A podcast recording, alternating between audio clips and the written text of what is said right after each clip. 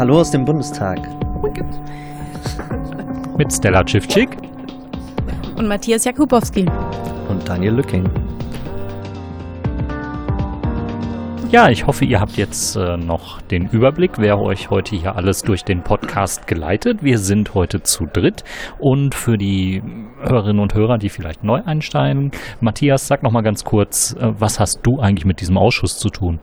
Ja, ich bin der Referent der Fraktion Die Linke im Untersuchungsausschuss und in dieser Funktion dann auch in jeder Sitzung mit dabei. Und es ist überhaupt kein Problem, dass du uns ein Interview hier gibst. Nein, ich verstehe das auch einfach als äh, meine Aufgabe als Referent, dann auch in so einem Podcast mal ein bisschen noch über den Tag zu reden. Ja, wir hatten einen bewegten Tag mit insgesamt drei Zeugen. Ähm, Stella, wen hatten wir denn heute hier? Als ersten Zeugen hatten wir Dr. Wolfgang Kowalczyk, Staatsanwaltschaft aus Arnsberg. Ja, das war einer der Zeugen, wo dann doch die Rederunde relativ schnell durch war. Also es gab ähm, ausführliche Fragen von der CDU, CSU und erstaunlicherweise auch von der SPD. Aber von der sogenannten demokratischen Opposition gab es keine Fragen an den Zeugen, verständlicherweise. Ja, wir haben, wir haben bei diesem Zeugen wirklich eine ganze Menge gelernt und sind uns ehrlich gesagt nicht so ganz sicher, oder ich bin mir nicht so ganz sicher, ähm, ob er einfach den Ausschuss auch ein bisschen vorführen wollte, weil er hat schon sehr genau und sehr präzise referiert. Im Grunde genommen ging es aber die Masse der Zeit um ein gestohlenes Fahrrad, denn er hat in seiner Funktion als Staatsanwalt ermittelt, weil ein Fahrraddiebstahl ihm zugetragen wurde. Und wir wurden quasi in Form eines äh, Kolloquiums äh, wurden wir ertüchtigt, wie so ein Staatsanwalt entscheidet. Und wir lernten dann, dass das Fahrrad irgendwann mal vor sechs Jahren äh, 599 Euro gekostet hat, dass der Zeitwert aber nur bei 100 Euro lag und dass der Staatsanwalt sehr genau abwägen musste, ob denn dieses Fahrrad jetzt gestohlen war oder nur mitgeführt wurde oder ob es erworben wurde legal, also sprich zum Zeitwertpreis von 100 Euro oder illegal für vielleicht 10 Euro. Und ganz wichtig, das kam auch noch zur Sprache, nein, ich möchte euch hier jetzt auch nicht vereimern, es spielte tatsächlich eine Rolle, ob die Tretkurbel in Bewegung gesetzt wurde, also ob äh, der spätere Attentäter auf dem Fahrrad auch geradelt ist. So genau musste der Staatsanwalt differenzieren. Ähm, ich weise an dieser Stelle nur noch mal darauf hin, wir machen hier einen Podcast über den Anschlag am Breitscheidplatz und hätten auch nicht wirklich damit gerechnet, dass äh, wir solche Dinge im Ausschuss ja, zu hören bekommen. Ja, hätte ich auch nicht unbedingt mit gerechnet. Ähm, und da es eben ein Podcast ist ähm, zum Untersuchungsausschuss und jetzt kein Jura-Podcast ist für Erstsemester, den wir natürlich auch gerne mal irgendwann zusammen machen können, da ich an meiner vorherigen Funktion als wissenschaftlicher Mitarbeiter ähm, am Institut für Kriminalwissenschaften der Universität Göttingen auch Kurse im Strafrecht und im Strafprozessrecht also gegeben habe. Dich auch mit Fahrraddiebstahl ausgiebig beschäftigt und warst jetzt eigentlich quasi richtig gebannt heute dabei. Es war de facto heute nichts Neues für mich dabei. Also wir halten fest, Matthias Jakubowski ist durchaus fähig in der Beurteilung der Tretkurbel-Juristenlage. Ähm, nein, ich möchte, ich möchte den Zeugen hier nicht verunglimpfen. Ähm, er hat mit Sicherheit korrekt ausgesagt und äh, wir können wirklich nur mutmaßen, wie er dieser Aussage gegenübergestanden hat. Aber er passte wirklich in die Reihe an Zeugen, die hier von der Großen Koalition vorgeladen wurden und die in der chronologischen Vorgehensweise, wie wir sie schon öfter angesprochen haben, ähm, hier vortragen müssen und eigentlich keine Dinge von Belang äußern können. Das gerät dann zu einer ziemlich peinlichen Veranstaltung, wie wir das heute auch gesehen haben. Und der zweite Zeuge des Tages ähm, war immerhin in der Lage, mit einem kurzen Auftritt von vielleicht 20 Minuten, äh, würde ich schätzen, ähm, heute dann sehr, sehr schnell und sehr deutlich klar zu machen, äh, dass auch er nichts Wesentliches beitragen konnte, oder Stella? Jan-Henrik Schumpich ähm, war Beamter aus der allgemeinen Buchstabenabteilung. So, das können wir hier schon an der Stelle mal festhalten, in der Staatsanwaltschaft Berlin. Und ähm, er erzählte uns, dass ihm über den späteren Attentäter eine dann doch sechsseitige Akte vorgelegen hat, Und diese insgesamt sechs Seiten hatten auch nicht wirklich viele Erkenntnisse, da zwar zwei Pseudonyme vom späteren Attentäter dort enthalten gewesen sind, ähm, aber die sich nicht eigneten, um irgendwo Anschluss zu finden. Also irgendwie eine, ein Verknüpfungspunkt zum Beispiel zu Dateien von Interpol oder zu Fahndungs. Ähm, Aufrufen oder, oder auch zu den Fingerabdrücken des späteren Attentäters ähm, wirklich geführt hätten.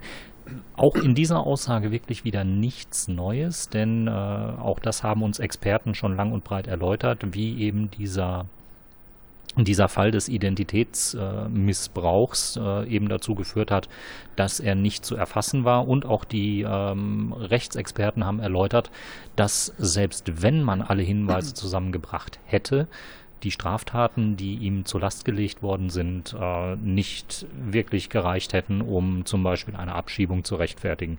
Matthias? Ja, äh, denke ich auch. Ähm, beide Zeugen haben einfach sehr überzeugend dargelegt, warum sie die Verfahren jeweils eingestellt haben. Das war uns aber auch schon nach der ersten Durchsicht und nach der Aktenlage klar. Und man muss eigentlich wirklich sagen, es ist eine Zeugenvernehmung und es ist keine weitere Sachverständigenanhörung. Wir hatten ja auch schon Sachverständigenanhörungen zum Thema zu Beginn des Ausschusses, wo eben genau das thematisiert worden ist. Hätte dann irgendwie eine Abschiebung stattfinden können unter den damals gegebenen Voraussetzungen, ja oder nein? Und da wurden diese einzelnen Fragen ja schon geklärt und ähm, ich denke, allen, die sich das dann irgendwie alle zwei Wochen angucken, ähm, ist relativ unverständlich, warum man das jetzt noch mal in der Zeugenvernehmung thematisieren muss. Zumal ja dieselben Aussagen schon vor Untersuchungsausschüssen in NRW beziehungsweise hier in Berlin im Abgeordnetenhaus getätigt worden sind. Also ein Erkenntnisgewinn war da von vornherein eigentlich es gibt keinen Erkenntnisgewinn. Also man kann diese ganzen Informationen äh, theoretisch ja auch aus der Aktenlage direkt, äh, wenn es darum geht, dass es mal im Untersuchungs äh, Ausschuss Abschlussbericht steht, kann man das ja auch aus der Aktenlage einfach übernehmen oder eben aus den Erkenntnissen, die schon in den anderen Untersuchungsausschüssen äh, jeweils des Landes Berlin oder des Landes NRW ähm, zutage gefördert worden und dann muss man diese Zeugen hier eigentlich nicht mehr vernehmen. Ja, und als wir dann äh, mit Herrn Schumpich durch gewesen sind, ähm, kam dann der dritte Zeuge des Tages und der hat uns dann mal wieder etwas länger beschäftigt, denn die Vernehmungsdauer, die lag schon gut bei sechs Stunden mit der Unterbrechung noch dazu. Äh, insgesamt sieben Stunden an diesem Tag. Ähm, wen haben wir denn da gehabt? Da hatten wir Axel B. aus dem LKA Berlin, aus dem Phänomenbereich islamistischer Terrorismus.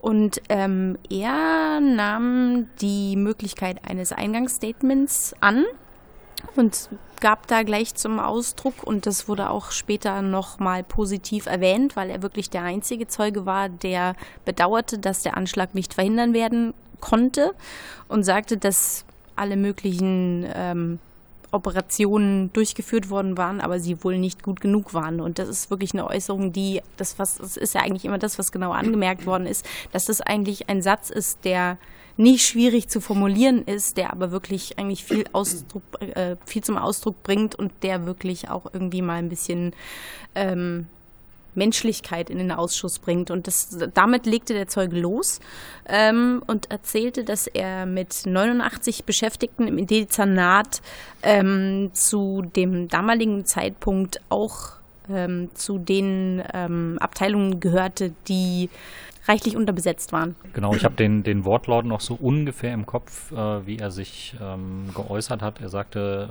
unsere Aufgabe ist es, die Menschen vor genau so einem so einer Gefährdung zu mhm. bewahren und das ist uns am äh, 19.12. Das ist uns am 19.12. nicht gelungen, das ist mir am 19.12. Mhm. nicht gelungen. Also ich fand diesen Moment schon äh, ja durchaus äh, glaubwürdig. Ähm, man kann natürlich nicht in den Menschen reingucken, inwieweit er das dann auch meint, aber es äh, zeugt schon von einem gewissen Maß an Empathie, dass endlich jetzt mal auch jemand, der als Zeuge da sitzt, dieses Bedauern auch so zum Ausdruck gebracht hat. Matthias, wie kam das bei euch an? Also im Gegensatz zu den bisherigen Zeugen, insbesondere den Zeugen und Zeuginnen des Bundesamtes für Verfassungsschutz, die ja teilweise oder eigentlich generell sehr arrogant aufgetreten sind und teilweise sogar Eingangsstatements verlesen haben, in denen sie gesagt haben, ähm, das Bundesamt für Verfassungsschutz hat in diesem Fall überhaupt keine Fehler gemacht. Ich denke, daran können wir uns noch alle sehr gut erinnern. Da ist es natürlich ein ganz anderes Auftreten gewesen. Entgegen der, äh, jetzt entgegen der Fraktion der CDU zum Beispiel, wo sich auch der Ausschussvorsitzende äh, dann dementsprechend geäußert hat, dass er sehr froh über den Zeugen war und dass er auch irgendwie als angenehm empfunden hat, würde ich aber eher sagen, dass äh, das ein gesundes Selbstverständnis ist, dass man hier so ein bisschen mit Demut auftritt und auch durchaus mal offen zugeben kann, welche Fehler denn eventuell passiert sind. Und die Fehler kann man ja mittlerweile nicht mehr von der Hand weisen. Ähm, wir haben das im Rahmen der Befragung gesehen, dass natürlich auch das Bundesamt für Verfassungsschutz eine Rolle in dem ganzen Komplex spielt, die ja immer abgestritten wurde. Und äh, die Rolle des äh, LKAs war ja jetzt äh, auch nicht zu verachten. Das sind so zwei Dinge. Ähm, dadurch, dass es ja auch so eine lange Vernehmung war, ähm, wurde das nun mal auch von unterschiedlichen Seiten beleuchtet. Und wir hatten zum einen hatten wir natürlich diese Aussagen drin, dass es darum ging, okay, das LKA war dran, das LKA hat viel gemacht, es gab auch, es wurde über äh, V-Personen-Einsätze gesprochen. Und später ging es dann aber auch darum, dass er sich durchaus gewünscht hätte, dass auch von Seiten des äh, BFV mehr gekommen wäre an der einen oder anderen Stelle.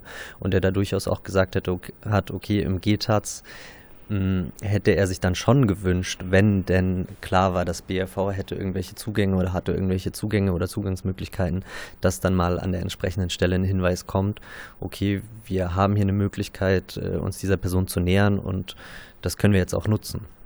Das war auch was, was ich in dieser Aussage nicht so ganz verstanden habe. Er hat äh, sich mehr oder weniger auf die Fragen so geäußert, dass er im GTAZ sitzen würde und keine Nachfragen stellen würde oder dass man dort keine Fragen an BND und Verfassungsschutz stellt, nach dem Motto, hey, wir haben da jemanden, den haben wir auf dem Radar, habt ihr zudem auch irgendwas? Sondern es war so eine ganz passive Haltung. Ja, nee, wenn was, wenn was vorliegt, werden die uns das schon sagen. Also es gibt nicht die Sache, wir hängen an dem und dem dran, habt ihr da zufällig auch einen V-Mann an dieser Person dran? Also so eine Fragen, das sagte er wörtlich, wäre unprofessionell. Ja, und äh, an der Stelle äh, hört es sich fast so an, als wäre es irgendwie eine sehr passive, unterwürfige Haltung des LKA Berlin gegenüber den äh, entsprechend beteiligten Bundesbehörden, ähm, wo man sich dann die Frage stellen muss, wofür gibt es denn so etwas wie das GTAZ? Ähm, wo ja gerade Ziel ist, dass sich Bundesbehörden auch mit den Landesbehörden austauschen können. Aber wenn die Landesbehörden an dieser Stelle sich gar nicht trauen, entsprechende Nachfragen zu stellen zu irgendwelchen ähm, geheimdienstlichen Einsätzen, dann wird es natürlich schwierig. Was man verstehen kann, ist, dass man zunächst mal von Seiten des LKA Berlin ein gewisses Grundvertrauen in die Behörden hat, anscheinend immer noch ähm, und erwartet, dass man diese Informationen bekommt. Woher dieses Grundvertrauen stammt, kann ich jetzt nicht genau sagen, wenn man sich anschaut, was in anderen ähm, Komplexen passiert ist. Und die Informationsverarbeitung ist auch ein weiteres Thema heute gewesen, die, das relativ zu Anfang äh, angesprochen wurde. Die, es gibt wohl diese sogenannten SPOCs, also Single Point of Contact Runden. Und da sitzen, korrigiert mich bitte, wenn ich das. Ähm, Verfassungsschutz und Staatsschutz. Genau, Verfassungsschutz und Staatsschutz. Also Staatsschutz ist eine Abteilung innerhalb des Landeskriminalamtes, korrekt? Ja. Das ist korrekt.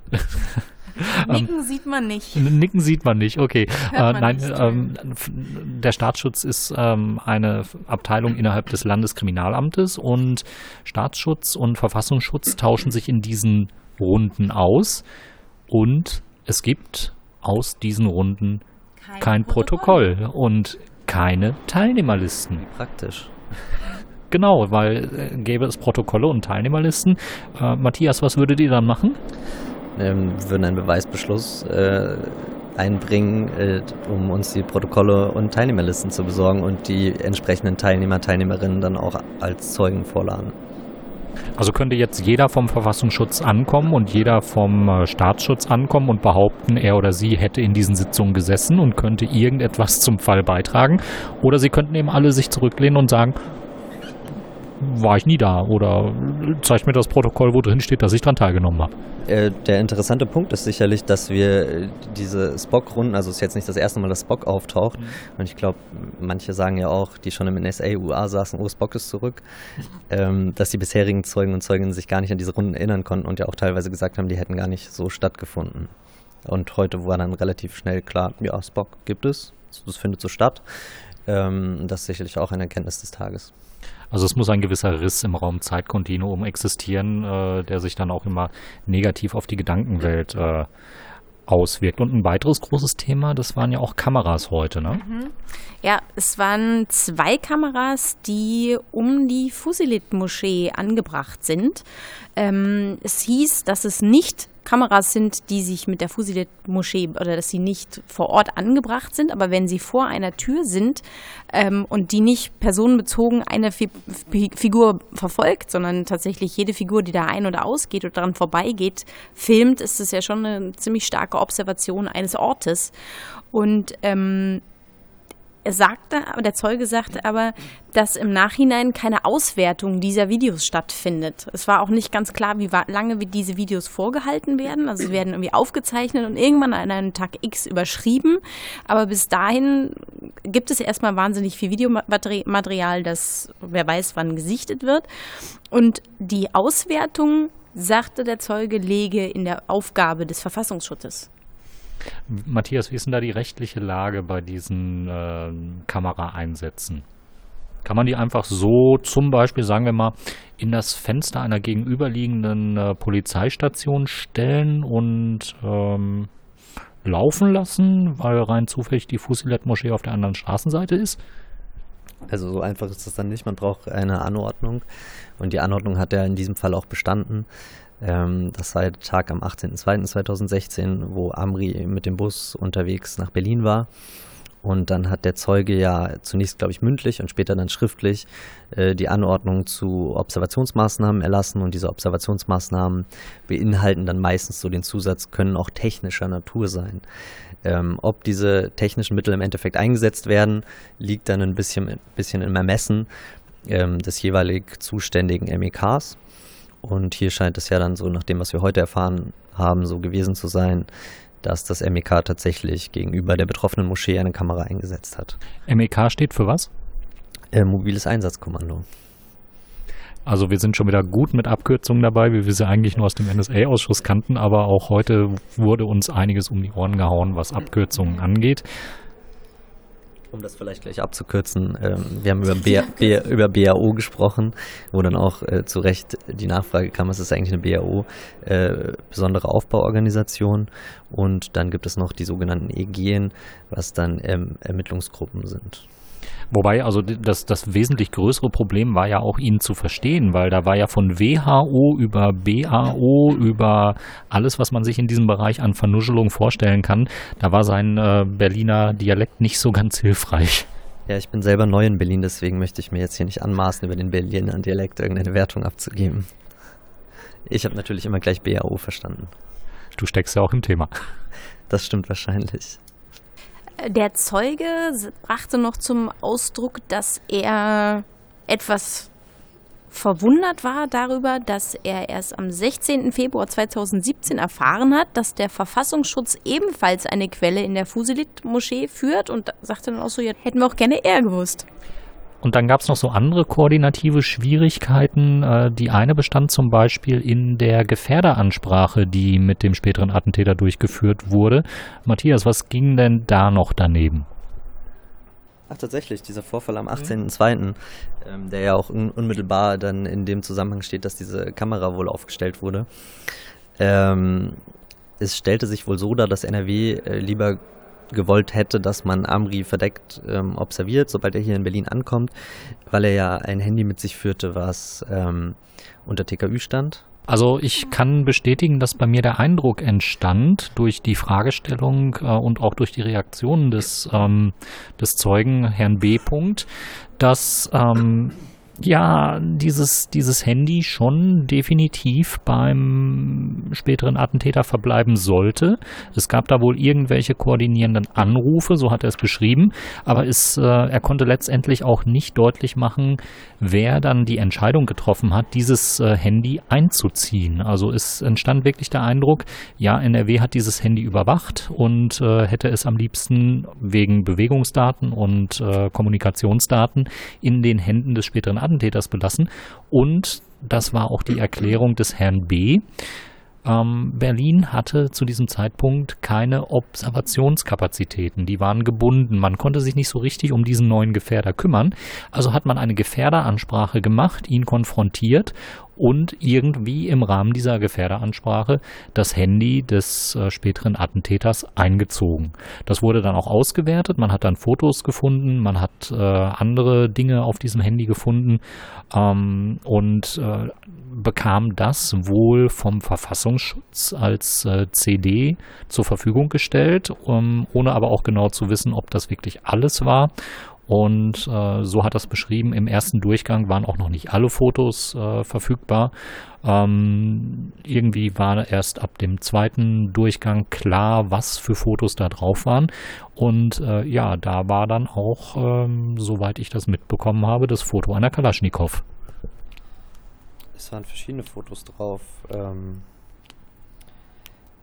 wo aber tatsächlich erst im Nachhinein klar war, was auf diesen Fotos zu sehen war. Also äh, richtig klar war es dann, glaube ich, auch erst im Nachgang des Anschlages. Das war jetzt ja auch schon verschiedentlich äh, medial Thema, dass dann irgendwie Bilder gefunden wurden, auf denen Amri mit Waffe zu sehen war.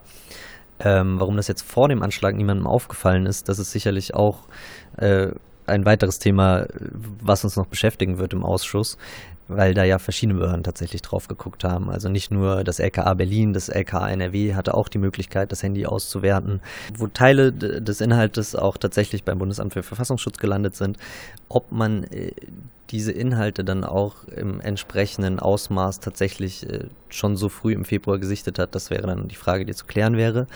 Und äh, wenn man ähm, sich den Inhalt komplett angesehen hat und dann auch alle Fotos ausgewertet hat, gab es da einen Rücklauf nach Berlin, weil das ist äh, aus meiner Perspektive heute nicht so richtig klar geworden. Also die verschiedenen Landeskriminalämter haben sich tatsächlich dran gemacht, ähm, auszuwerten, was sie auswerten konnten, ähm, haben das dann aber auch irgendwie nicht vollständig hinbekommen. Aber es gab immer noch das Bundesamt für Verfassungsschutz, was das ja auch hätte vollständig auswerten können oder vollständig ausgewertet hat. Das wissen wir zum jetzigen Zeitpunkt nicht. Und dann die Frage, wurde denn dort gesehen, zum Beispiel, dass Amri mit Waffen posierte?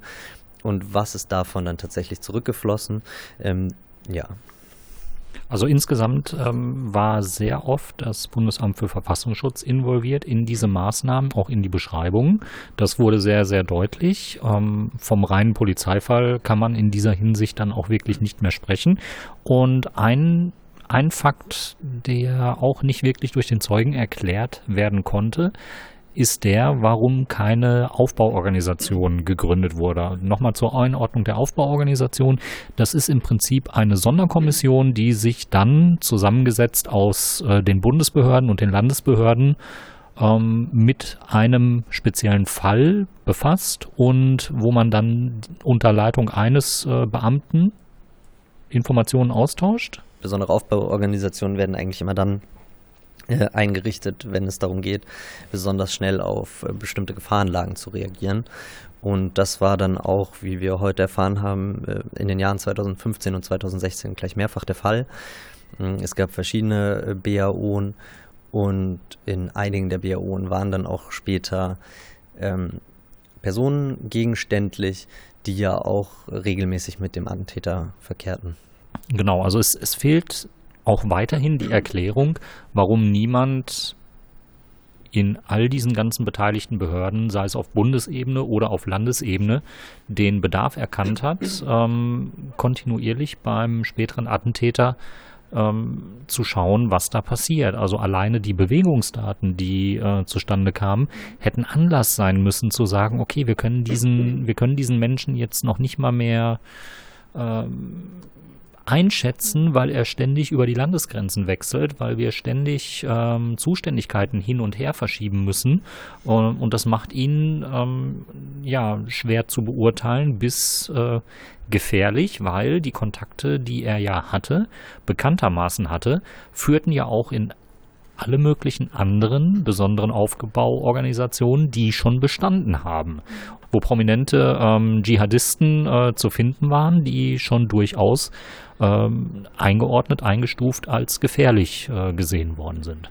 Ja, eine größere, eine größere Anzahl der äh, später nachgewiesenen Amri-Kontakte ist ja im Jahr 2016 Gegenstand von ähm, besonderen Aufbauorganisationen geworden.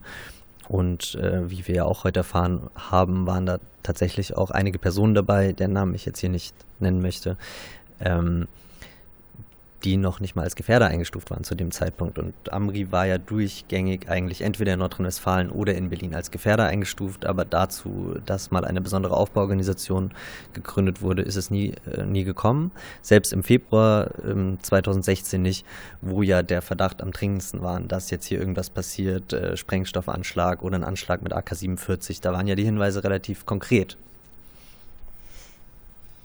Ja, der Zeuge sprach sich dann eigentlich in dem Plädoyer noch dafür aus, dass ja eigentlich noch eine flächendeckende Videoüberwachung sehr nützlich wäre. Und da sagte Benjamin Strasser von der FDP schön spitz treffend eigentlich, wenn sie eigentlich sehr zielgerichtet auf die Fusilet-Moschee zwei bis drei Kameras hatten, wie kann es, und, und mit den, den Videoauswertungen kommen Sie auch nicht zurecht. Wieso wollen Sie noch mehr Videomaterial?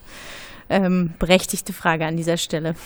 Das ist wirklich eine berechtigte Frage, diese Forderung nach immer mehr Technik, die man dann irgendwie auswerten muss an dieser Stelle und wenn man es noch nicht mehr schafft, die bisher vorhandene Technik, die eingesetzt wurde, auszuwerten, oder? Genau. Genau, ein weiterer technischer Aspekt war dann noch, dass äh, Irene Mihalic von Bündnis 90 Die Grünen fragte, ähm, weil der spätere Attentäter viel mit äh, Telegram kommuniziert hat, weil da auch ein Live-Mitschnitt stattfand, wie denn das ähm, funktionierte, dass so eine, solche äh, ähm, Telegram-Chats gelesen wurden. Irene Mihalic fragte, wie das vonstatten geht, also wie eine TKÜ in so einem Chat zum Beispiel erfolgt. Und dann äh, sagte der Zeuge, dass dort eine Ausleitungsstelle an den Arbeitsplatz stattfindet und dann wird dann dem jeweiligen bearbeitenden Beamten ähm, dieser Chat auf seinem Monitor angezeigt. Und dann sagte Irene Mihalic, berechtigterweise, wie kann dann das sein? Weil diese App gehört zu denjenigen, die Ende zu Ende verschlüsselt sind. Und dann sagt er, ja, dann weiß ich das auch nicht so genau. ja, gut, das ist. Ähm, äh, Wobei natürlich verschiedene Möglichkeiten jetzt äh, zu, ja. lässt verschiedene Rückschlüsse zu. Entweder der Zeuge hat tatsächlich nicht so die Ahnung von der Technik, wie es funktioniert, ähm, oder aber er wollte an dieser Stelle nicht weiterreden über das, was tatsächlich schon möglich ist. Äh, an dieser Stelle Grüße an André Meister. ähm, er könnte ja mal einen Artikel darüber schreiben. Ähm, und uns auch vielleicht einen Kommentar direkt unterm Podcast hinterlassen. Denn wenn ich mich erinnere, ähm, wir reden ja über, die, über den Zeitraum 2015, 2016 und ich bin mir jetzt nicht ganz sicher, ob seit dieser Zeit schon standardmäßig die Ende-zu-Ende-Verschlüsselung äh, bei Telegram aktiviert ist. Ich glaube, bei, Telegram, bei Telegram schon immer. Nee, äh, leider, leider nicht. Die war immer optional. Nur ich kann mich an Zeiten erinnern, wo ich bei Telegram äh, extra den Knopf drücken musste, damit ein verschlüsselter Chat stattfindet. Und äh, so ist das ja noch heute. Verschlüsselt, Ende zu Ende verschlüsselte Chats äh, sind nicht ohne weiteres auch auf das Desktop übertragbar genau. Äh, und dort mitlesbar. Also da war also da sehe ich eine Plausibilität, wenn äh, das Ganze nicht richtig eingestellt war, ähm, dass man da sich durchaus quasi als Desktop-Client in die Mitte schalten kann. Und dann steht der Computer auf einmal beim LKA und äh, wir haben eine Man oder Women in the Middle. Ja, aber Leute, bitte kommuniziert nicht mehr über Telegram. Besorgt euch andere Messenger. Ich dachte schon, du meinst uns. Euch meine ich damit auch, aber bei euch weiß ich ja, dass ihr auch über andere Messenger kommunizieren könnt. Ja, ähm, wir möchten auch kein Unternehmen bashen, aber Telegram hat es in dieser Hinsicht, ähm, glaube ich, verkackt und verdient. Und ähm, es gibt andere Alternativen namens Signal oder Threema, wo man bei Threema leider nicht so ganz genau weiß, was da passiert. Aber bisher gibt es in diesem Bereich keine Datenskandale und auch bei Signal gibt es noch keine Datenskandale. Ähm, bei WhatsApp müsste ich jetzt erstmal gucken, wie viele es gab. Ähm, gefühlt sind die alle drei Monate äh, ein Thema und äh, der nächste ist wahrscheinlich nur zwei Wochen entfernt. Und eine weitere, eine weitere Datenpanne, wenn man so will, oder Auswertungspanne, wenn man so will, wurde dann ganz gegen Ende nochmal thematisiert. Da ging es nämlich um die Hinweise aus Marokko. Genau. Konstantin von Notz von Bündnis 90 Die Grünen fragte, wie das sich denn eigentlich verhält mit der marokkanischen Quelle. Ähm, wieso in diesem Fall, wenn sich ein außer ausländischer Geheimdienst in den Fall einmischt, warum dann nicht der BFV sich damit beschäftigt, sondern warum das LKA dann in diesem Fall damit kommuniziert? Marokko hat in diesem Fall eine Warnung über den späteren Attentäter ausgesprochen und sagt, dass er Anschläge plant in Deutschland. Was ist mit diesen Hinweisen passiert? Die wurden nicht gehört. Ähm, und genau diese Hinweise, die hat man zwar noch äh, im Jahr 2016 vor dem Anschlag ähm, auf den Tisch bekommen im LKA, aber sie wurden als nicht relevant eingeordnet, weil man sagte, naja, im Prinzip haben wir die Informationen schon. Und der Zeuge drückte sich so aus, dass eben ähm, es seien insgesamt vier Hinweise gewesen und äh, irgendwie seien nur zwei in der ersten Übermittlung angekommen und seien quasi fehlgedeutet worden. Und erst im Nachhinein hätte man quasi die korrekte Übermittlung mit allen Angaben dieser Hinweise bekommen. Ähm, Matthias leidet hier gerade schon echt Qualen. Ich hoffe, er kann dazu was sagen, ohne jetzt äh, Hintergrundwissen preiszugeben. Ja, der Punkt ist ja folgender. Also jetzt, man kann es natürlich nur vorläufig bewerten, aber die ähm, Erzählung des LKA Berlin ist ja auch immer gerade, warum hat man die Observationen trotz noch bestehender Observationsanordnung Mitte Juni 2016 eingestellt? Äh, dem lag ja irgendwie eine Gefahrenprognose zugrunde. Man hat gesagt, ähm, der spätere Attentäter wendet sich eher irgendwie der Kleinkriminalität zu. Er handelt mit, äh, mit BTM, und ähm, stellt keine Gefahr in dem Sinne mehr dar, weswegen ja immer noch die Observationsanordnung bestand. BTM sind schon einfach nur Betäubungsmittel, oder? BTM sind Betäubungsmittel, okay, ja. Ich wollte das. das sind immer alles so Abkürzungen, die sind immer einfach so drin. Ich hab, muss mir einfach so rein von den Initialen mal so mir zusammenreiben, aber es ist. Wir müssen ja auch vorsichtig sein, dass wir das nicht irgendwie mit Zeugen durcheinander würfeln. Genau, also eben. Zeuge B, B, B, B-Punkt oder D-Punkt oder äh, BTM-Punkt. Ja, das ist immer ein besonderes Problem. Ähm, genau, das ist die Erzählung des äh, LKA Berlin, ähm, dass sich der spätere Attentäter dem ähm, ähm, kleinkriminellen Milieu zugewendet hat. Deswegen wären keine weiteren Observationen notwendig gewesen. Man hat andere ähm, Menschen äh, priorisiert und für wichtiger befunden.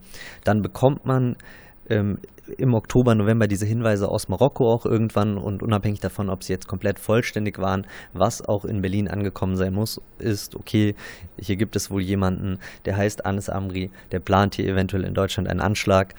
Und dann stellt man sich jetzt hin am Ende oder setzt sich der Zeuge, der heutige Zeuge hier in den Ausschuss und sagt, ähm, das waren ja keine Neuigkeiten für uns.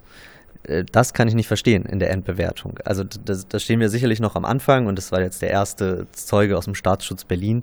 Aber wie man irgendwie sagen kann, an der einen Stelle ähm, ist nicht mehr gefährlich, ist nicht mehr gefährlich, wir, keine weiteren Maßnahmen, es werden keine Observationen mehr gemacht, dann kommen diese Hinweise und dann sagt man so, ja, das wissen wir doch alles.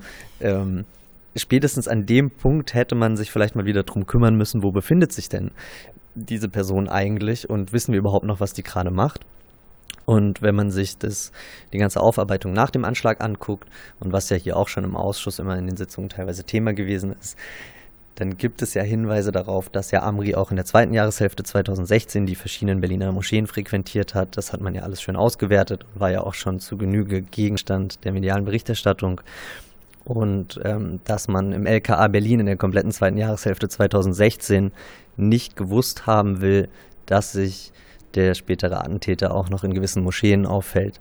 Das erscheint jetzt in einer ersten Bewertung erstmal ziemlich unglaubwürdig. Vor allen Dingen, weil doch von dem Zeugen noch gesagt wurde, dass die Kamera vor der Fusilit-Moschee bis 2017 aktiv war? Ja, die Kamera äh, vor der Fusilit-Moschee war wohl nach seiner heutigen Aussage ähm, fast ein ganzes Jahr aktiv. Das Problem mit der Kamera scheint ja auch nicht gewesen zu sein, dass sie mal an war und mal nicht, sondern man hat sie einfach nicht ausgewertet. Das ist auch eine Frage, die ist dann heute zwar aufgeworfen worden, aber auch noch nicht äh, ausreichend beantwortet worden, aus unserer Perspektive zumindest. Ja, dahingehend vor allen Dingen, weil klar war, dass er kurz vor der Tat und auch wohl kurz nach der Tat in der Moschee war, dass man dann vielleicht sagt, Mensch, da haben wir doch Aufnahmen, ähm, ist ja eigentlich relativ naheliegend. Sollte man meinen.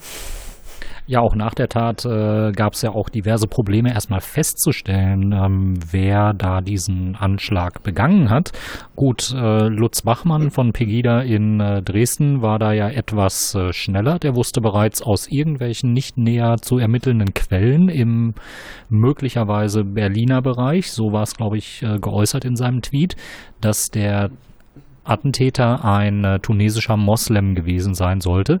Ähm, aber da hat äh, Herr Bachmann dann auch äh, sehr schnell so reagiert, wie der Zeuge heute auch.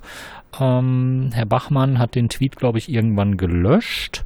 Und äh, der Zeuge meinte auch so, ja, das hätte sie auch verwundert beim LKA.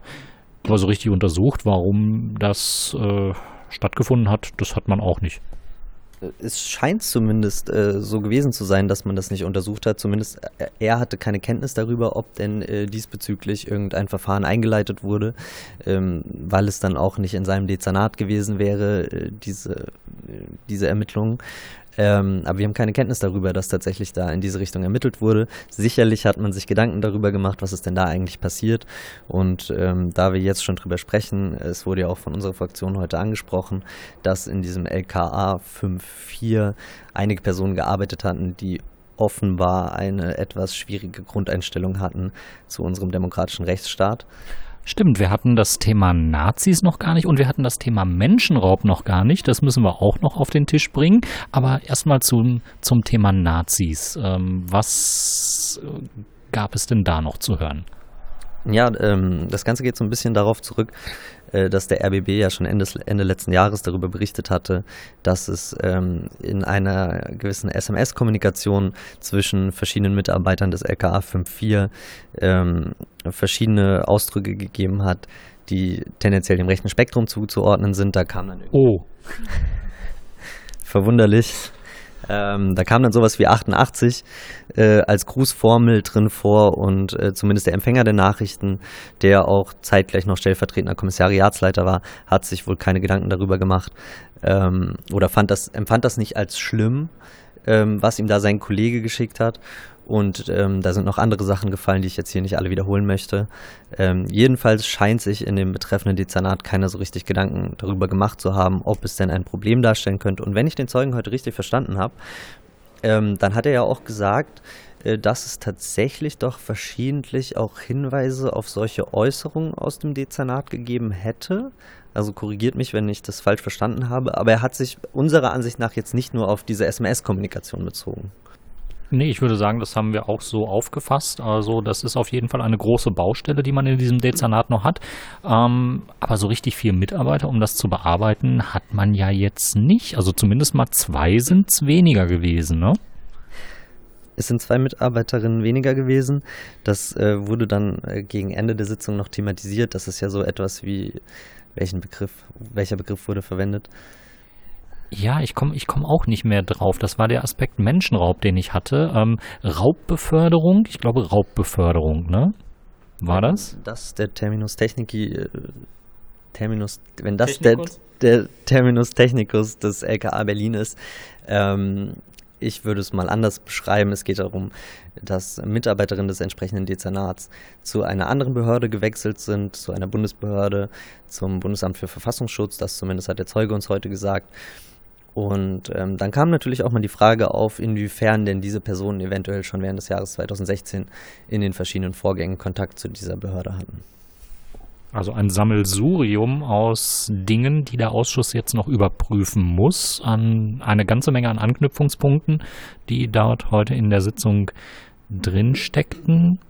Stella, was fällt dir noch ein?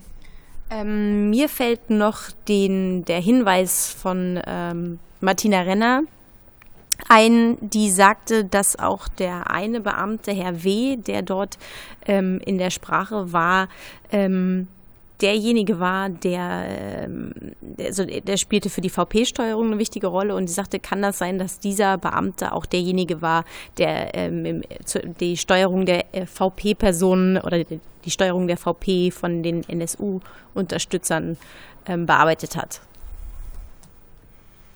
Also da kommt zusammen, was äh, schon in der Vergangenheit problematisch und Gegenstand von Untersuchungsausschüssen war. das äh, scheint offensichtlich so zu sein. Das ist jetzt nicht der erste Moment in diesem Ausschuss, wo, wo wir dieses Gefühl haben, ähm, dass da durchaus irgendwelche Querverbindungen bestehen könnten. Und ja, das ist ein gutes Beispiel gewesen mit dem einen Mitarbeiter, der früher in der VP-Führung tätig war ähm, und der für eine VP zuständig gewesen ist, die keine unwichtige Rolle im NSU-Verfahren gespielt hat. Bezüglich Vernetzungen war auch noch ganz interessant, dass die besondere Aufbauorganisation Filter mit dem Eigennamen Filter ins Leben gerufen worden ist wegen der Anschlagsserie in Paris. Ähm, so zeigte sich, dass einige BAOs miteinander verknüpft sind. Also diese BAO-Filter schienen hervorgegangen zu sein aus dem Ermittlungsverfahren Eisbär, für die in der Bilal Ben Ammar eine relativ interessante Schlüsselperson war, die wiederum in der schon, schon äh, vor einigen Podcasts erwähnte Gruppierung Lacrima eine wichtige Schlüsselperson ist, die wiederum eine Kontaktperson zum späteren Attentäter ist. Also insofern war das schon irgendwie ähm, interessant zu sehen, wie wirklich die einzelnen äh, Einsatz Gruppen und ähm, Organisationen miteinander verknüpft sind, beziehungsweise auseinander hervorgewachsen sind.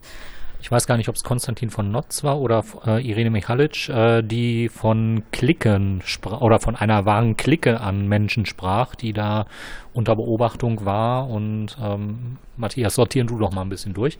Ich versuche mal ein bisschen zu sortieren, aber vorher möchte ich vielleicht noch sagen, ähm, ja, und das sollte auch Hauptaufgabe des Ausschusses sein, äh, diese, du hast es jetzt Klicken genannt, aber diese Netzwerke, es, es gehört zum Untersuchungsauftrag auch die Netzwerke Hintermänner, eventuell Mittäter äh, von Amri aufzuklären. Und ähm, natürlich würden wir gerne, zumindest von Seiten der demokratischen Opposition, viel mehr Zeit äh, dafür aufwenden. Denn darum geht es, äh, Versäumnisse und Fehler von Sicherheitsbehörden im Vorfeld des Anschlages aufzuklären, die Einbindung des späteren Attentäters in Netzwerke und gerade vor diesem Hintergrund ist es ähm, doppelt ärgerlich, wenn man dann die ersten zwei, ersten zwei Zeugen ähm, sich anhören muss und sich anhört, wie die CDU 20 Minuten danach fragt, ähm, was es denn jetzt mit diesem geklauten Fahrrad auf sich hatte. Matthias, du sagtest, du könntest uns noch mal ein bisschen aufdröseln, wie die einzelnen Netzwerke miteinander verbunden sind. Äh, ich versuche es zumindest mal. Also wie du schon richtig gesagt hattest, es äh, gab dann irgendwann die sogenannte BAO-Filter. Ähm, die wurde nach den Anschlägen ähm, vom November in Paris äh, ins Leben gerufen, um mit dem immensen Hinweisaufkommen, was es dann auch in Deutschland und gerade auch in Berlin gegeben hat, ähm, umzugehen. Im Rahmen dieser BAO-Filter gab es dann Hinweise auf eine Person, die später Kontaktperson äh, des Amri war, die aber möglicherweise auch schon zu diesem Zeitpunkt Kontaktperson des Amri war, ähm, die mit einer weiteren sehr guten Kontaktperson des Amri äh, befreundet gewesen ist. Ähm, und unmittelbar zeitgleich äh, gab es dann eben diese Hinweise, und da ist es auch noch nicht ganz klar, kam die, war das ein Hinweis aus, aufkommen, was aus dieser BO-Filter resultierte, die ja nur kurzfristig bestand.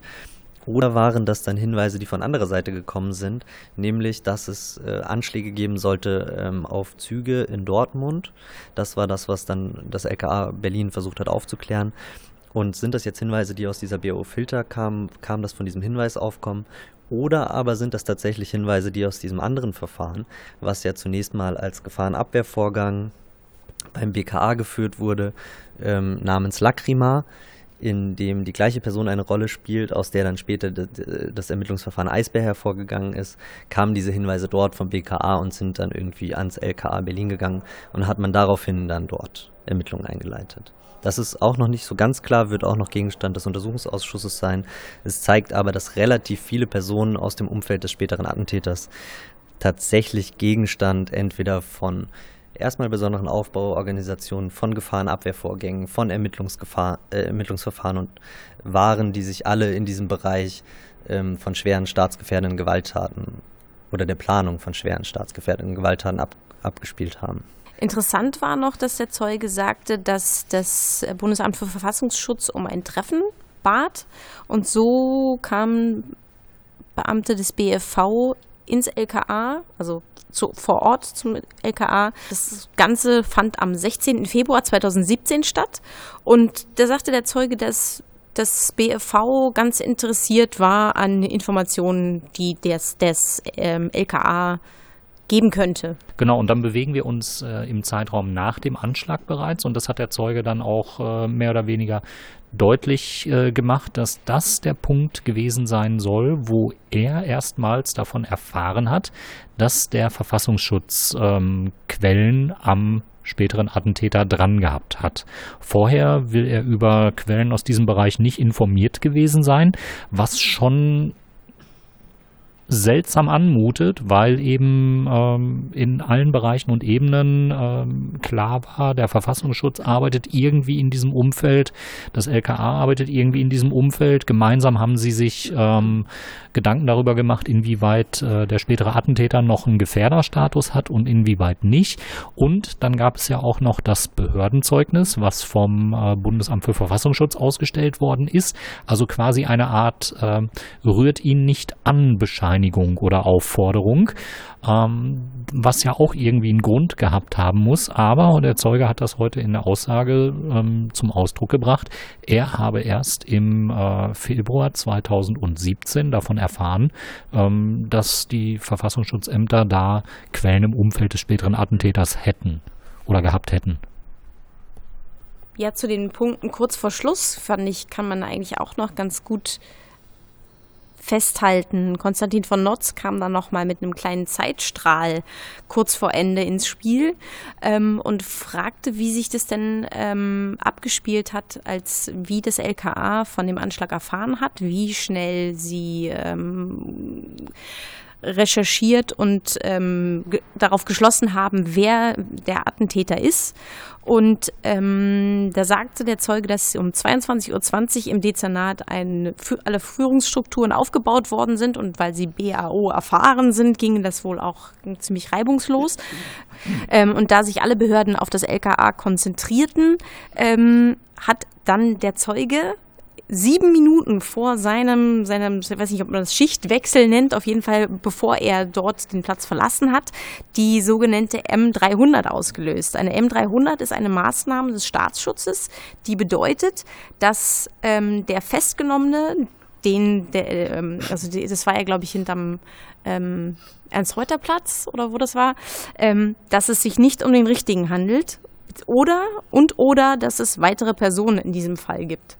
Und da sagte Konstantin von uns, dass es eigentlich auch interessant ist, warum das erst so spät stattfindet, weil, also wenn ähm, in dem Lastwagen, den er den Markt gesteuert hat, sein Ausweis lag und äh, zwei Handys, also erstmal war sowieso die Frage, warum das erst 28 Stunden später äh, gefunden wird in einem Lastwagen. Wahrscheinlich dadurch, dass sie den irgendwie angehieft haben und dann ist alles in der Karosserie zusammengefallen. Auf jeden Fall ist es erst dann gefunden worden, warum relativ spät erst der M300 ausgerufen worden ist. Und dann sagt er, ich ging davon aus, das wurde schon. Als ich feststelle, wurde nicht, habe ich das noch schnell gemacht. Genau, es lag ja auch irgendwie gar nicht so in seinem ähm, Verantwortungsbereich, diesen L, äh, M300 auszurufen. Und er hat das dann aber trotzdem äh, einfach gemacht. Und nach diesem, äh, sieben Minuten nach diesem M300 übernahm dann quasi das äh, Bundeskriminalamt jemand anders hätte diese Maßnahme eigentlich ausrufen äh, müssen. Er war auch gar nicht dafür zuständig, hätte sie sogar eigentlich gar nicht ausrufen dürfen. Er hat es dann gemacht, weil er die Erfahrung mitgebracht hatte, als er dann irgendwie in den Führungsstab gekommen ist. Wer ist denn dieser jemand ja, anders? Sagen, ist aber auch mal schön, dass jemand nicht sagt, es lag nicht in meinem Aufgabenbereich, sondern einfach mal die M300 auslöst. Ist doch schön. Genau, und wer, wer hätte es eigentlich auslösen müssen? Der, die Person weiß ich jetzt nicht, der es auslösen hätte müssen. Es hätte der gerade Ermittlungsführer, äh, nee, der Vorgangsführer gewesen ist in diesem Fall. Also der Leiter im Führungsstab. Wer das jetzt ist. Wo auch immer der Führungsstab zu diesem Zeitpunkt war. Ja, das werden wir noch rausfinden. Das sollte sich auch irgendwo in den Unterlagen finden. Ich weiß es jetzt nicht auswendig. Ähm, M300 ist aber allerdings eine Maßnahme, die irgendwie so zu sein scheint, dass im Falle eines Anschlages man sehr schnell aufklären möchte, wo sich ähm, die als Gefährder eingestuften Personen befinden und dann werden die jeweiligen äh, Orte, die man zuletzt, die jeweiligen Aufenthalt, Aufenthaltsorte, die man zuletzt hatte, abgefahren. Ähm, spannend wäre ja gewesen, ähm, da man ja Amri irgendwie auch noch in dieser Kategorie hatte, ähm, oder zumindest als entweder als Gefährder oder als relevante Person, ob man nicht auch den letzten bekannten Aufenthaltsort von Amri im Zuge dieser Maßnahmen hätte eventuell früher abfahren können, was natürlich dann spannend wird, wenn es darüber Berichte gibt, dass ja Amri nach dem Anschlag nochmal ähm, zu Hause gewesen sein soll, bevor er dann Berlin verlassen hat. Hätte man eventuell vor seiner marokkanische Hinweise erfahren hat? hätte man hätte man ihn eventuell vor seiner Haustür nochmal abpassen können, wenn man äh, direkt nach dem Anschlag einfach M300 ausgelöst hätte. Das werden wir jetzt nie äh, klären können. Das wird auch der Ausschuss nicht klären können. Ist aber eine Frage, die sich sicherlich das LKA Berlin in der eigenen Aufarbeitung ihres eigenen Handels nach dem Anschlag sicherlich mal stellen werden muss oder vielleicht auch schon gestellt hat. Es wirkt fast so wie hätte, hätte Fahrradkette, wo wir fast wieder beim ersten Zeugen sind. Dann haben wir eine gute Klammer gefunden für den Tag. Und wann haben wir die nächste Sitzung? Wir haben gar nicht so viel Zeit dazwischen, oder? Das war direkt am nächsten Donnerstag, aber ich weiß nicht, der wievielte das ist. Der 21. 21.. Äh, zweite, der 21.2. Ich bin ganz durcheinander, weil es tatsächlich so ist, dass ähm, Februar, März, April und Mai sind jeweils zwei Sitzungswochen hintereinander und jetzt ähm, sind es tatsächlich der 21.2. und am 21.3. ist dann auch eine Sitzung und jeweils davor am 14.2. wie heute oder am 14.3. auch. Ja. Und Matthias hat sein Leben auch quasi schon äh, diesem Ausschuss verschrieben und übernachtet quasi durchgängig hier im Bundestag. Richtig, Matthias? Ja, ich habe jetzt ein Sofa im Büro. Also ihr könnt mich gerne mal besuchen kommen. Ist sehr bequem. Dann kriegt ihr noch einen Kaffee. Ähm, genau. Ja. Gut, dann danken wir dir, Matthias. Und äh, ja, wir hören uns dann wieder nächste Woche und ihr hört uns direkt am Freitag nach dem Schnitt. Und bis dahin, tschüss! Tschüss. Es gibt anscheinend keine Abmoderation. Dieses schwungvolle Willkommen aus dem Bundestag oder Hallo aus dem Ja, Bundestag und Abmoderation gibt es keine. Genau. Passend äh, zur jeweiligen Uhrzeit immer gute Nacht aus dem Bundestag.